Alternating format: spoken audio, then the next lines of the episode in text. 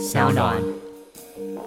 那我们小党没有这个包袱嘛？我们不会说今天我们做了一个行动，大家说哇好阴谋，好会算。我想大家不需要对我们有这样的考虑，因为我们本来就没有嘛。大家好，欢迎收听今天的人造文本特辑开讲，我是周伟航。那今天是我们农历过年前的最后一集啦，哈，立法院呢也将在年后，也就是二月一日啊，开始新的会期了哈。那当然，他们的新会期第一天就会选东选西，选来选去，选一堆人。那之后我们就会尽量邀请各党团的代表啊、总召之类的哈，党边、大党边、小党边，还有新科立委来上节目来谈谈他们未来在立院的政策，还有攻防的方向。那今天呢，我们很开心的邀请到我们新当选的民众党不分区立委啊，顺利进军国会的台北市劳动局长赖香林赖局长。呃，周老师好，各位听友们大家好。好的啊，那赖局长啊，之前呢哈，长期都被人家这个形容是全台湾。啊，唯一的劳动局长比较有有在符合一般民众期许的这样劳动局长的形象了啊。那当然了，他刚刚来到现场之前也接受很多记者的访问啊，就是啊，在问到最近啊，因为新嘛新的党团要成立了，开始新聘助理了啊，这个三万块起的这个标题引起了很多讨论，有些人太低了。啊，有些人说这只是一个起跑点啊。不过啊，像因为我也是助理出身的嘛，啊，这个讲起来可以讲古讲非常久啊。先不好意思占用赖局长的时间一下啊。我当年呢，一九九八年出道的时候啊，国民党非常的大气，他一给就是三万二起跳，到最后实领七万五的东给西给，加来加去。不过那个不是公费助理啊，是我们那个选举的助理工作啊。到六个月之后就到四万多了。国民党是非常惊人的啊，给给钱也是非常的爽快。不过呢，这个很快速的，我们就碰到经济不景气。四年之后啊，我在民进党阵营担任竞选总干事、办公室主任、特别助理啊，这实职最高阶了啊。简单来讲，就是助理王啊。我那个时候的薪资，如果印象没错，好像是三万六，还回缩了，嗯啊，所以这一行哦，就是上上下下了啊。当然，我们都是期待，就是钱能够尽量的多一点啊，吸引优秀的人才。不过现在大家也都知道嘛，像这一次啊，这个民众党的这个事件，大家也才知道说，公费助理有名额的限制啊，名额下限，还有补助的上限啊。那实际上，如果真的要组成够好的团队的话，哦，这个依据我们时代力量的经验呢，哈，是要自己贴钱的。这我们还有地方的议员呢，做到他自己还要去教家教的，所以这个制度是值得好好思考一下，就是看怎么样的改进哦，能够让这个整体的经费更加润滑，让更多的人才能够进到立院。因为如果你只给个呃比较起薪的数字的话，那大概都是永远都是以社会新鲜人为主了，来担任最基层的主力，经验无法传承，其实也是蛮困扰。毕竟立立法哈，可能又比地方议会啦、服务处、服务处当然还还比较偏向日常性事务，在不断的巡回啊。我不是说他们就不需要资深的人哈，还是需要一些资深的人。但是如果立法的过程哈，需要一些优秀人才，包括他了解法律啊，甚至有博硕士学位以上哈。依照现有的体制来讲啊，啊，说穿还是像赖前院长这样的做功德啊，很多我们的助理都是在做功德。好了，闲话不多说，那我们就回来。这个赖局长的这个部分啊，在这一次哈，民众党一口气拿下这个五个席次了哈，那。现在是由赖局长，就是新任的赖委员来出任总召这样的角色嘛？那以后民众党的整个的包括发言呐，或是呃整个政策方向，你们目前有什么大方向，或是一些现在可以讲的安排呢？好，谢谢周老师。刚刚听你讲那一段助理的这个职涯哦，我相信以周老师来讲，身经百战，就是在那最年轻黄金十年历练出来哦。所以我也觉得说，在国会的这个呃改革里面啊，这一块的人。才现在在各个领域也许都崭露头角，嗯，但是在国会里面资深的这个助理一定可以相助委员，对，可以相助整个立院在立法品质上，是，所以我自己是呃觉得说，虽然我们从台北经验前进国会的时候，其实真的还是很需要专业专职这种国会助理，对，那呃这次我们五席进去呢，我们的专业领域都不同，但是我们。确实也欠缺在议事的这个能力。除了我自己在台北市政府有议会的这个咨询、议会的这个程序，大概其他几位都还没有哈。是是。那包括蔡顾问，他是在顾问的这个角色的时候，他也没有在呃省预算呐，或者是在呃议会里面被质询过的这个角色。所以这个我刚刚想，您刚您刚提这一段，我们会重新真的来认真面对。如果在国会的这个改革里面，第一个能够先把国会助理。然后国会的这个法规相关，跟他们权益有关的，跟他们专业的一个养成有关的，应该都值得大家去努力的啊。是是。那至于说一个新的政党成立呃五个多月，然后我们直接在这个部分区里面有受到选民的认同，是呃有五席。那五席在现有的这个机制里面，你说我们主席说这是不关键少数嘛啊？那既然是不关键少数，我们更应该把。这个社会期待的这个议题面向呢，比较厘清，要为哪一些民众的福利跟这个方向来做努力。所以当时在成立这个党团的筹备阶段，因为我们还没上任，所以现在的筹备阶段，我是被指定就是说能够成为总召。是，那我跟呃另外一位张其禄教授，他本身是公共行政相关领域的，然后也有很多在政策面这个演绎的专长了哈。是，所以他担任副总召。所以总体来讲，我觉得我们还是以专业取向形成的一个党团。是是，我们也没有太多什么要特别去做。呃，现在这个叫人家讲的地方上一定要去完成呃什么样特殊法律嘛哈。嗯。所以我们。我们就要集中在比较是跨领域跟跨专业性的部分啊。那我想，呃，刚刚谈到的国会助理，应该就是类似一个比较不需要在党内大家有争议的，那就可以形成我们的共同性法案，先推这样子，是是是，当做一个比较反映我们当时说国会改革的。某一种面向，但是国会总体改革的，大家比较在意的可能是席次啦，然后这个比例代表制等等的比较上位的问题。可是最基础的还是刚刚讲的嘛，有人有愿意投入的这个专业者，应该就可以协助我们很多了。对，的确哦，其实像我们过去也发现了，当然我想现在现代政治跟过往二十年前当然会有一些政治人物本身的程度的差异性，是现在的程度当然比较高哦。我们可以发现就是后。选人的基本的概念都比二十年前要来的好啊，对于这个国家国政的了解程度都比较高一点啊。那当然，这不代表就不需要这个优秀的助理。我必须要强调哈，这个助理也是会成长的啊。这个政治人物本身也是会成长的。那如何相辅相成，一直都是。我们在经常过去经常碰到，可能就是啊，很不错的政治人物落选了，啊，也许他的助理能够留下来，哎，他的某种经验就可以获得传承这样子。那当然哈，绝大多数我们碰到的状况，其实就是我们做这行的很清楚，能够持续留下来，然后一直担任幕僚角色的，除非是几级高升了哈，一路被带上去，否则绝大多数都流失。我们觉得其实蛮可惜啊。比如说像我们同梯的，我经常讲一个故事啊，啊，跟我同梯进来了二十个人，然后到最后面四年后只剩两个人，在四年后就只剩我一个。人 全部阵亡，他们都很优秀，一大堆律师啦，什么各行各业，甚至有去当老师，也有考到公务员，还是榜首的民政科的榜首等等。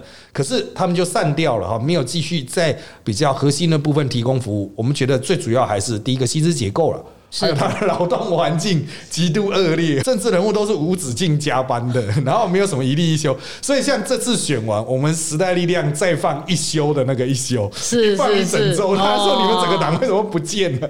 不是，是我们会照那个现有劳基法都把它补放哦。了解。对我们发的公文，那决策会议公文就是总共有这几天欠给大家的，要依序放完这样。是。对，这个就是其实我我必须承认，二十年来我只有在时代力量看过有人这样搞，二十年来。我们都可以看到，不只是没有加班费了，假日加班是非常正常，因为政治人物没有办法，晚上要加班，所以我们都是自行补假，比如说早上就不进去 哦。但是进到立法院不行，我要强调，地方议会有很多议员可能十点、十一点才进去，那。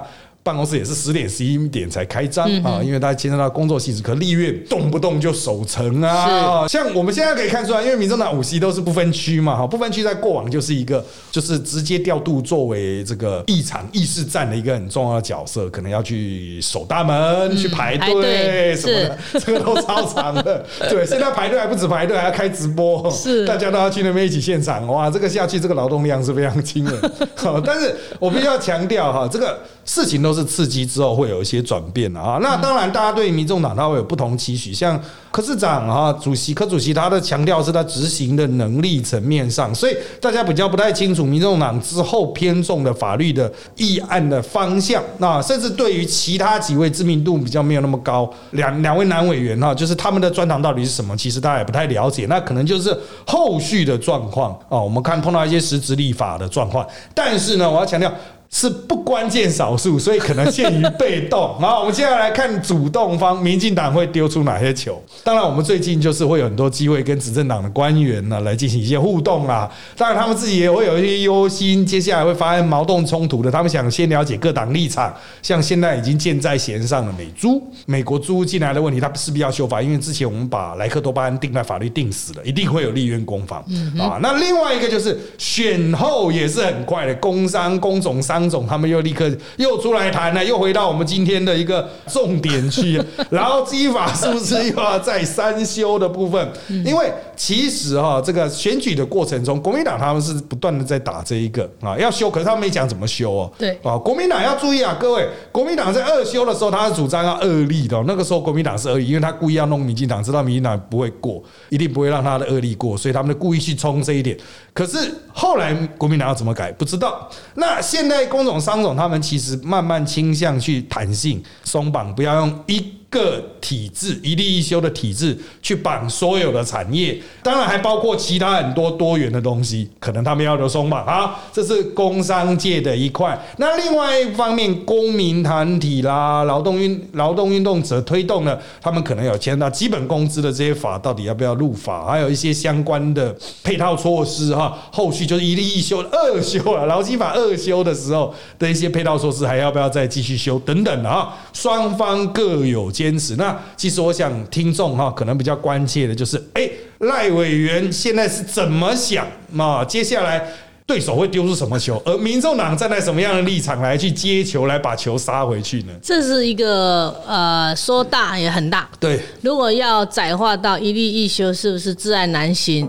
那就限说在一个好像是立法技巧跟折冲的问题。那我自己在呃这两年执行劳基法，特别一立一修施行之后的问题。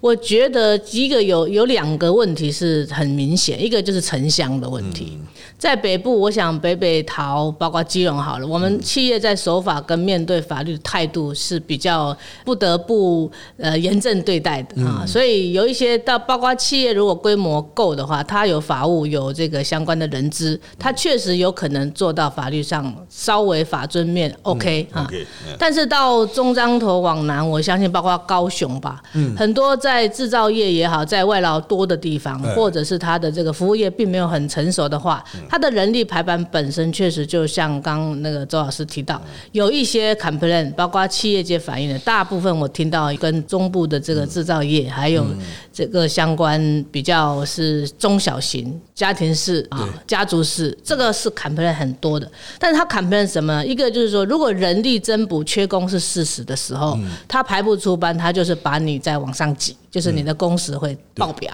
那报表就涉及到礼拜六也好，或者是那一休也好，他一旦一休加班，他平常日就不得加班，因为就锁工时嘛。这老师一定很清楚。对，所以锁跟 锁这边跟锁那边呢，就造成大家民怨四起啊。这是我是有听到。所以如果以这个工时作为大家这个折冲的条件的话，就是工商界讲了说，一个是把天花板往上推，就是把四十六小时往上推。对。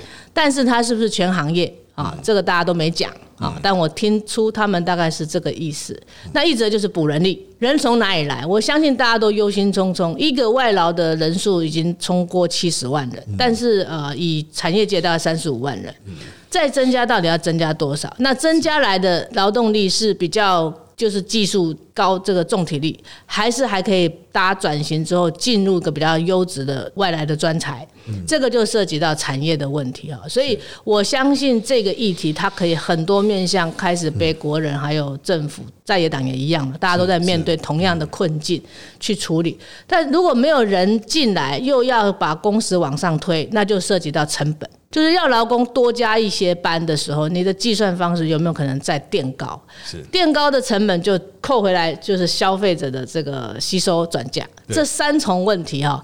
我想我也没有一个这个说我能够完全的把这个问题怎么样解决，但是我想我把问题点出来之后，一定程度大家在讨论的机制上也许比较丰富一点，不像上次就是说因为两党对立，所以呢就你加码我减码，或你帮谁我帮谁，就是很窄化。了这个问题，那第三，我觉得比较要回归，就是说国家的法律走到今天，劳基法三十五年以来，它在很多制造业从工厂法过渡到服务业松绑，包括全行业适用例外排除，加上八十条之一的这个责任制，嗯，其实整个法已经没有几个人看得很懂。对，在行政上，包括我们培训检察员，也还有很多用韩式套回来，嗯，所以韩式有时候。超过了法对。原来赋予的 啊，我想周老师更了解，就是说韩式是让韩式是让行政机关好做事，但是是为谁？为自己处理的时候的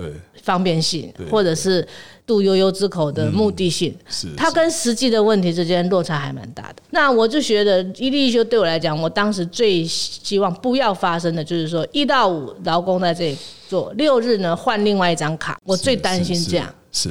确实是有。第二个，一到五在我这里叫雇佣，六日叫承揽，那更夸张啊！所以，如果基于有一些这种问题已经那么那么明显的时候，这法我觉得势必是要调了，是势必要调。是，那是专章来处理，还是专法来处理，还是真的是整个劳基法可以重新解构之后再来就所工时工资，其他的再做一些，因为劳基法整个七八章里面有一些专法都有了嘛，像退休可以回归退休金条例了，对不对？职灾可以回归职灾保险、职灾保护，哈，那就剩下工时嘛跟工资，所以这个部分我自己当时的一个大前提是说，那先让我们把。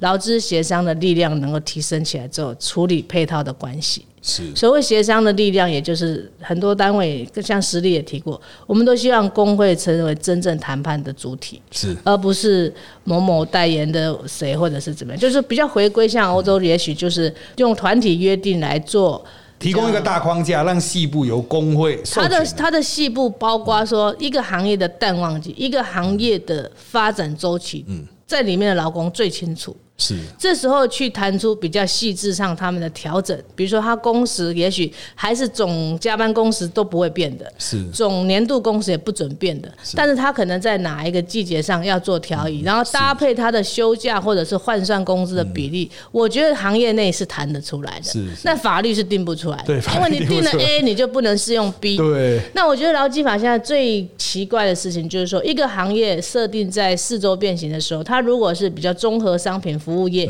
跟它是零售业，它就要看它营业的这个总比例哪一个占比高。这个认定交给政府机关，我是觉得很怪。对对。那裁下去之后呢？你一边叫违法，一边不违法，大家又不满意嗯。对对。这个我就说，政府在这里管成这样呢。就把自己也当做一个参与咖哈，也没有解决问题。主要是政府也没有这么多的能力去给你认定。没错，没错。对政府，大家不要想政府把它想象的很大。其实部门拆拆拆，公职能拆拆到最最基层的时候，其实能力是非常有限的。确实，对对，确实。这个是就是你看，当然是都八万大军，动辄都八万。实际上你要想的是拆到很多领域。那刚刚谈的部分呢，有一些听众朋友可能不太了解我们劳基法的运作。我用一个简单的例子来讲，姜母鸭店，姜母鸭店很难变成一个大规模的企业，它顶多就是连锁加盟。为什么呢？因为它有超级明显的淡旺季，嗯，它就只有大概是九十、十一、十一月开大捞一票的时候，然后店门就一拉，你就看它完全也不开什么其他的店，这整全部人就出去玩了哈。所以它大多数家族经营。嗯，可是你如果你要聘人的话，哇啊！你一年只聘五个，你这是雇佣还是承揽还是什么？其实就会变得相当的复杂。他也希望今年来帮忙的师傅，明年也可以来帮忙。可是，就如果你要用现行的劳基法去套啊，就会变得受到大家对，他就变得很奇怪。要终止契约好呢，还是说约定你半年期的定期？对。那如果用定期契约半年期要？报主管机关，可能又说你这个姜母鸭店，你又不是呃今年才有，明年没有，所以很容易落入一个认定上的问题，对，为合法而去做的一种一种呃说辞，那这样又不符合现实的劳动关系嘛？对对，确实，周老师讲这个例子有有确实发生。对对，所以其实像这个就是很多产业讲说，其实。他会问，他会反弹劳基法，代表他还有法尊的，就想要遵守法律的想法。有些根本不反弹，他根本就不打算遵守了。但是原则上就是，哎，如果愿意遵守的人，他体察到法律的这个现有执行面上的问题，那么当然应该来做调整。但调整的时候要注意的就是，会不会有其他利益团体见缝插针啊？这个是啊，比如说我们比较站在劳权的政党，其实会比较关怀，因为他们资讯不对称啊。讲白一点就是。财团一定有非常多的律师，非常多的会计师会帮他计算利弊得失，比如说调这个多少钱，大概会有什么样的影响啊？那他这个又会跟其他很多的法环环相扣啊，像刚才有提到啊，我有提到什么中山头以南啊，其实。有很多的农地工厂，它本身就是几乎都是管不太到了，现有政府都已经管不太到。然后你你也说劳权的这个相关的检查要进去啊，其实也没有那么样执行面上没有那么，因为它是其他的方面都管不到嘛，很多是地下工厂啊，违法工厂啊，所以其实这个问题是可能台北的人比较不了解。台北人当然也许会有一套这个行之如意了。我们经常讲，有时候过了淡水河没有什么法律，就比较都会型的生活上面，大家提升的品质。上要求上就会比较明确，明确，然后他法律大家依照某些法律来合法化的生活。可是南部你要想象。他可能是东西就在那边，可是所有的法律配套都没有进去，这个也没管到他，那个也没管到，地没有管到，环保没有管到，劳工也没有管到，就是一个很大的问号在中南部的土地。所以那个时候我们曾经，我还记得我之前曾经去南部拍片啊，回来的时候我的助理要问我说：“哎，他们现在在炒的农地工厂是什么意思？”说你从高铁旁边看过去，你看到这个，你觉得是上面的工厂是工业区吗？一看就知道不是啊，但是它就是在农地上面，满满的都是嘛。这个问题怎么解决？其实。动劳技法本身，其他的法要跟着有要跟着也要去一一一的去动起来，对对，因为人家会觉得说，那与其我被你管到这个，你会不会接下来只要电脑一勾机，我这个也被勾到，那个也被勾到，那我就完全不要理你。真的是有这样的厂商哦，这种店家厂商其实是非常多，他就宁愿晚点走非法，他是。彻底的非法，比如说他也用非法移工啊，这种就完全不在政府的账上，但是他一样营运下去，然后他也有他自己的生财管道啊。就说这个系统，我觉得社会面本来就是各系统之间会互相影响的。对，那这种黑的比较刺激，就是看不到的哈，应该是现在透过什么法让它慢慢引上来、浮上来。之后能够被管理，那管理到底要先管哪一个？那我觉得像你刚刚谈到移工问题啊，大家都曾经因为我在台北，但是很多人跟我说，像中南部的农田啊，是。山林里面采收水果啊，其实很多都是逃逸的嘛。哦，那逃逸久了之后呢，他跟农户之间的关系也感情，人家也不要去举报，可是偶尔就会被举报，举报一抓就整个就人力又不够，整个产业对，所以我就觉得说。人力在台湾的这个状况吃紧的情况下，应该还是要学学其他国家，可能要有十年计划，有效的怎么样？一个是跟周边国家劳动力的关联性，一个是我们自己比较在人力。倒三角形下，那个整个培养比较年轻这一代，到底要往什么样的一个专业跟产业主走？那这样的呃问题哦，我是觉得在不管是跨部会，或者是应该我想是国发会嘛哈，总体上来讲，这个人口的相关联性，包括劳动力不足的问题，应该是要很明确的开始诊断之后，在立法的。程序上先行做，因为我们很多法都是问题发现之后呢，后面立个法去让它合法。那现在是未来性这件事情，到底该怎么办？比如说少子化，大家都说要透过育儿的措措施啊，或者是这个让年轻的夫妻的成这个生活压力减轻，所以房价等等。那这个。其他国家在于这个托儿托育的这个政策下面，他们的配套以及他们的预算是一定可以反映的。是，那我们自己的这个部分是不是足够？那有没有预备？就是以十年来看，嗯，才不要变成我们全世界倒数第一的低出生率哈，实在是大家很忧虑嘛。对，是这个这问题还是很蛮需要大家一起各国他们也都。会碰到类似的问题，然后提出的方法也都千奇百怪，所以当然了，有的国家可能慢慢奏效，但不知道是否长期奏效啊。刚才我有提到这个参考其他国家，像我比较常去日本啊，比较常去日本，在这二十年来，我来来回回日本啊，包括在曾经在那边短期待过一段时间，那我可以看到它的最基层的劳动力，它有出现，比如说店铺零售，比如说便利商店里面的打工的，从一开始的可能是高中生，日本的在地高中生，慢慢代换为中国留学生，但大家都知道，实际上就是去工作，他们可能就是在那边以读书为名义长期居留工作。现在又在代换了，变成斯里兰卡人。哦，对，这个就是越换越远啊。然后他他当然可能诉求说，因为斯里兰卡人会讲英文，然后可以促成国际化，在观光区可能更需要斯里兰卡人搭配中国的留学生来服务他们越来越广泛的这个消费者。但是原则上来说，你可以感到它其实可能会有些成本上的考量啊，因为日本它也是有这个基层的缺工。的问题啊，非常明显。那他们的解决就斯里兰卡，甚至发现那种日本料理店在煮饭的也是斯里兰卡人在那边煮，就是让你满头问号，说奇怪日本人哪里去了？当然他们也有少子化的问题，是，那年轻人也也也有数量比较越来越少的问题。所以其实这个各国都在思考一些解决方案啊。对日本还有越南人啊，他们可能是比较在工厂里面从事技术工作啊。所以原则上来说，各国都在找啊，但哪一套方法有效？哦，这个真的是也是需要经过长期的讨论啊，特别到了立院啊，这个当然我们的立院讨论的状况比较少了，瞧来瞧去的状况可能会比较多一点。那接下来我们回到立院啊，那之前呢，那个蔡壁如顾问啊，他有提出可以组在野大联盟啦，国民党哈在近日也示出善意了哈，曾明忠啊，虽然他们家里现在兵荒马乱哈，他说啊还可以一起在新的会期来锁定民生经济法案啊，可以一起。联署提案，不过大多数人关切仍然是啊，是否搭配去选这些委员会的那个哈主席啊？那这个是最最比较争议的点啊，就是到底哪些要合作，哪些不合作？那委员现在是总招的角度，因为总招大家可能讲到另外一个总招的科总招 啊，那个非常厉害哈，总招的角度了哈。如果真的要去跟其他。党的总招，或者是啊，这个党边大党边小党边来谈，你觉得民众党会坚持的点是什么？拿什么当做你们的核心价值，然后去说呃，跟人家来进行某种程度的谈判呢？呃，如果想最近期的，大家讲的应该就是正副院长选举，嗯啊，再来就是委员会要抽这个招委、副招委之类的一种决策嘛，哈，那再来是。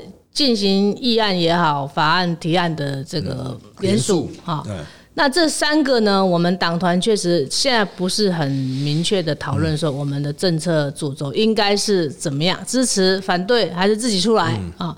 这三个选项大概反映一个，我刚刚讲，如果我们不是关键的力量，嗯，作为一个我们自己参与国会第一次的决定就很明确啊。所以呢，不可能说啊都不考虑自己推人啊，啊，那虽然你说这个是不是有点拖大了啊？但是这也是一种选择嘛。对对对对。那另外是说啊，如果我们很全力说我们支持现在不管呃执政党推出来的是谁，性质上面当然就是说他只要是一个能够顾全国会总体上不偏不倚的。他能够代表大家，不管是各地方声音反应、各专业立委的反应的这样的人选，我觉得他只要这个议事处理公正，然后他在呃要求的这种纪律、各种严明上面是明确，大家也理性。这个我觉得没有不支持的理由嘛，是是是。那相对才是说，那在野党的这个最大的是国民党，是他们现在采取的不管合作也好，背格也好，应该还会有其他相对的目的。嗯，那我们小党没有这个包袱嘛，我们不会说今天我们做了一个行动，大家说哇好阴谋，好会算。我想大家不需要对我们有这样的考虑，因为我们本来就没有嘛。好，那所以你说我们带着什么样的核心呢？应该是说，如果在法案上面大家都讲福国利民。到底什么是福国利民？因为我刚刚讲，如果在少子化的应应的这个政策上，大家有提出更好的，我们可以跟人家学习嘛。是。那如果说他们在法案上面的推动上需要大家说好，那加一把，我们扩大一个什么样的一个机制，包括预算，包括人员。包括政府组成都要再造啊，因为你这个国安里面有没有少子化这件事情的构思，国发会里面有没有这样的一个配备跟专业者，这个如果是大家提得出来，当然要从这个基础上为多数人的这个未来问题解决。我觉得这个核心主轴是第一个我自己关切，嗯，第二个我们党团我不觉得说会反对。第三比较是说，那如果基于这样前提，是我们自己主推，还是说大家包括实力啦，包括甚至我想那个个别的一些委员都有这个共识，就可以合作啊？这是我目前的一种态度。好的，看来是有很大的弹性啊。不过哈，民进党在过去四年因为绝对过半，他们一直都是强势主导意识的，就是你没有选到招委，他根本就不排案啊。像国民党一直想要抢招委，就是他也想排案。如果两席都被民进党拿走，那就完全不用玩，那个委员会就完全不用玩。所以呃，这个是算是某种权力上的考量。不过民进党在过去四年他立法的倾向是非常明显的，他可能是。行政院会丢一个草案出来，可是最后不是不见得是过行政院的，他是丢一个饵出来，看看会有什么鱼上来咬。呃，咬上来咬之后，然后最后面由立院党团去调出一个立院党团可以接受版本。这可能不是民进党中央本身，也不是行政院。可以接受的版本哦，基本上可能通常都是党团能够接受的版本啊。那当然啦，就像蔡总统之前也碰到，他说矿业法要过，最后党团也不理他。这样的状况来回久了之后啊，其实其他当时其他的在党就会觉得说，按我跟你行政院讲了半天，我真的支持你行政院的版本，像那十价登录二点零哈，我支持你行政院版本，最后你也不过行政院版本，你要过立院党团自己瞧出来的版本。所以民进党立院党团的强势性是大家都。看的都是非常明确的啊！面对这么强势的一个党团啊，面对的那我们时代力量生存了四年的经验都是好了，那我至少放一两条的精神能够放进去，这是我们打了四年接下来的经验啊！所以我们会提自己的版本啊，是对自己的选民交代。但是实质的谈判的过程中，我们会要精神融入这样子。那不知道民众党在面对这么强势的民进党？啊，会采用什么样的态度来面对？特别是民进党的党团本身。就刚刚听您讲一个实力，这四年的战斗，大家就是说理解的一个理想跟理念，然后在实物上面要放进去的程序是重重关卡。对。然后你没有抢到程序，你排也不用排，因为就是要招委这个部分。这我想在很多的这个大家国人诟病的国会生态啊，国会的这个叫做桥 这件事情，应该是。不会陌生，但是没有想到，像以实力来讲，战斗力这么强，还是这么辛苦。所以我想，我们自己党团也真的还是我们很很谦虚，就是说，过去实战上我们不是在这个领域。那进到这样的一个生态，如果以丛林法则的话，怎么样的方式在策略上是对的，比较好的？也许也当然可以像实力这样子，我们自己提版本，是党团的版本能不能排进去？排进去的这个程序里面。能够在协商的时候，怎么样放入刚刚讲的精神，嗯，或者是条文啊？那如果连这个都做不到的话，有时候你就变成说沦为倡议，有时候也不得不嘛啊。是，但是还是跟民意有关，就是说今天什么问题可以先处理。嗯，如果说要十分有五分的事情可以先处理，要不要做？这就是取舍。就像我刚刚讲，今天大家诟病劳基法，那劳基法里面哪一条大家如果说哎五分大家可以接受，要不要接受？是这个就变成你现在的这个一个立法的战场上。我们不是多数的时候，多数。他决定的事情如果不合理，社会会给他公平。但少数在里面没有发挥作用，那等于没有少数，那就等于更是一言堂嘛，哈。所以我相信这样的策略，我想我们党团确实可以在具体的法案提出的时候呢，也要更严毅，就是说，那有一些立委也许可以合作。像我记得在劳基法的时候，我看整个电视在转播，包括林淑芬委员呐，包括这个蒋万安委员啊，他们都不一定纯粹说他党怎么样他就怎么样。所以这样的一个个别的一种呃合作，或者是这个互相演绎啊，是来来进展。那甚至像实力，我相信更是有可能说，你们在经验上比我们往前的时候，哎，如果说对我们的方向想法，大家可以沟通，也可以一起努力，这个就会比较突破。现在讲说个别单打独斗，确实无法成事之外呢，有时候你就落入一个我们没有办法跟我们的选民做回应，这就不好了。是好，那最后面我们来回来民众党自身了哈。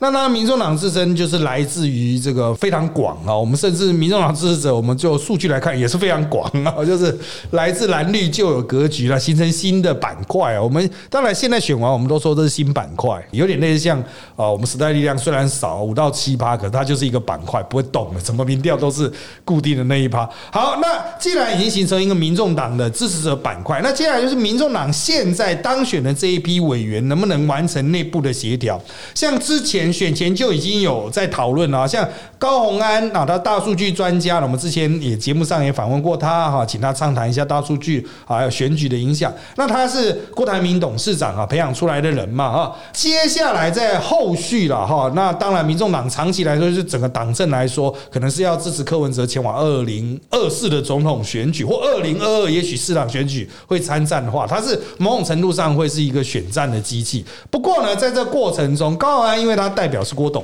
啊，那郭董他当然经营企业的，经营企业无可避免，一定就会有相关的劳权的争议。那外界也一直都在观察说，哎，那那民众党内高鸿安在这一边会不会在劳权事务上会跟赖委员这边产生一些争议？如果有的话，这个党有没有解决的机制？因为现在民众党比较新啊，不会像时代力量，我们就是。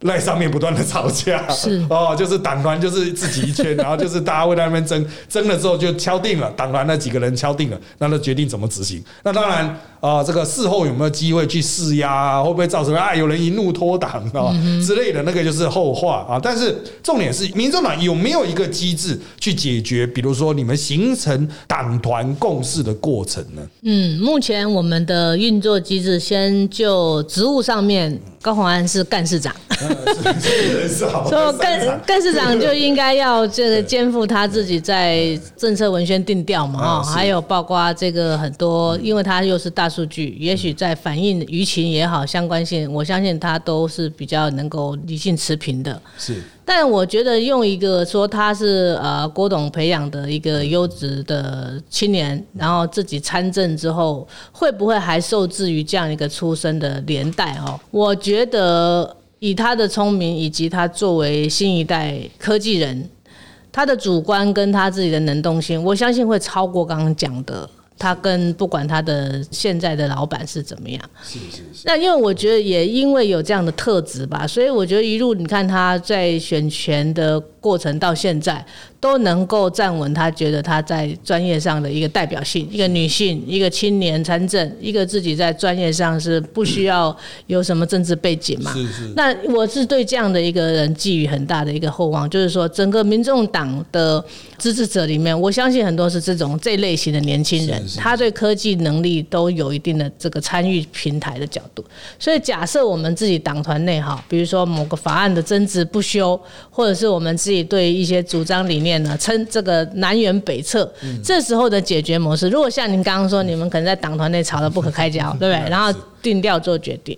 那我自己的想法是说，如果我们还有一层是比较，就讲党员好了哈，这个是比较难。但是我觉得，公民参与的第一步应该是党员参与嘛。你连党员参与的平台都没有，所以我是觉得说，红安在这个专业上，搞不好我们可以也先建制一个，就是类似党员参与的公平台，类似 voting。是那如果说事事都要这样子做，当然很难。但是如果说比较真的争议性哈。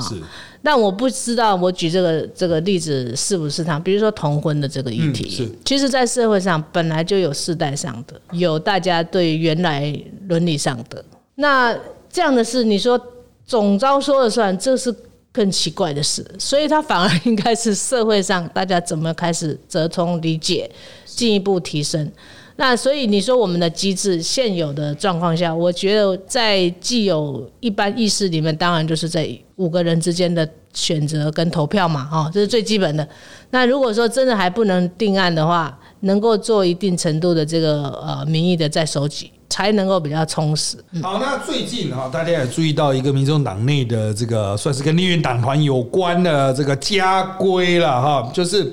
不自认者将被剔除，剔除就是实际上，因为民众党都是不分区，都是这个一被剔除就失格了嘛，哈，是形同就是就是直接就失去委员资格。那有三项规定来决定不适任啊。第一个是连续两会期遭公都盟评鉴为观察名单，然后第二个是重大人事案违反党团决议，还有第三个重大法案违反党团决议三次就是不适格。后面两个是比较一般的党纪的哈。第一个是比较特别，大家都注意到，就是哎，居然把公都盟的这个数据引来作为内部惩处的，就是用外部来惩处内部。那当然，公都盟它有一定的公信力，那他们也看重比较一些量化。当然，他最近也强化值的部分，不过他们量化是蛮吃重啊，也就是说，真的要非常认真开会，非常认真咨询，表现才会好。这个就是当然了，我要强调啊，这个就可以引申到另外一个很特别的点，因为一般政党安排不分区，它都会有地方任务，就是说你要去顾好一个将来你可能要去经营的责任的选区。现在包括我们时代力量也是同样，我们的部分区去卸票的时候，也都是会去他将来要负责的选区，他还是要经营一些地方的层级。那有时候哈，如果你要担负经营地方的任务的话，啊，说不定就比较啊，才开会上的数据不见得那么好看。当然不至于进入到观察名单，观察名单那是要烂到一定程度啊。但是很多人就会觉得说，哎，会不会民众党太过倚靠一个外部的判断标准呢？会不会有这样的担忧呢？在当时党部他们叫我们签这个同意承诺的时候呢，我相信他们应该也考虑过了，就是说一个新兴政党的表现，到底用谁来做一个第三方考核？那你知道柯市长在市府里面，我们的首长之间是互评互考核的嘛？那这个在很多地方上应该没有这个创举。那一开始大家也觉得很怪啊，怎么你请人家来当一个政务官，然后互相互评，那到底在评什么？那这样十十几年下来呢，大概还是跟你平常的表现，在议会的表现，跟你在一个重大案件上的态度，哎。那这个来反观回到现在的不分区，就是因为不分区，我相信他也没有地方选民这样的一个一个对他的好恶啦、评价啊，或者是呃处理事情的这个态度啊、怠惰还是很积极，所以也许第三方那就涉及到这个团体受不受大家信任，就是像公都盟的这个角色，所以我想第一个应该是他。在党部当时就已经有想过这样子。那第二个比较是说重大人事跟重大议案的部分有次数哈，好像是三次啊，三次对。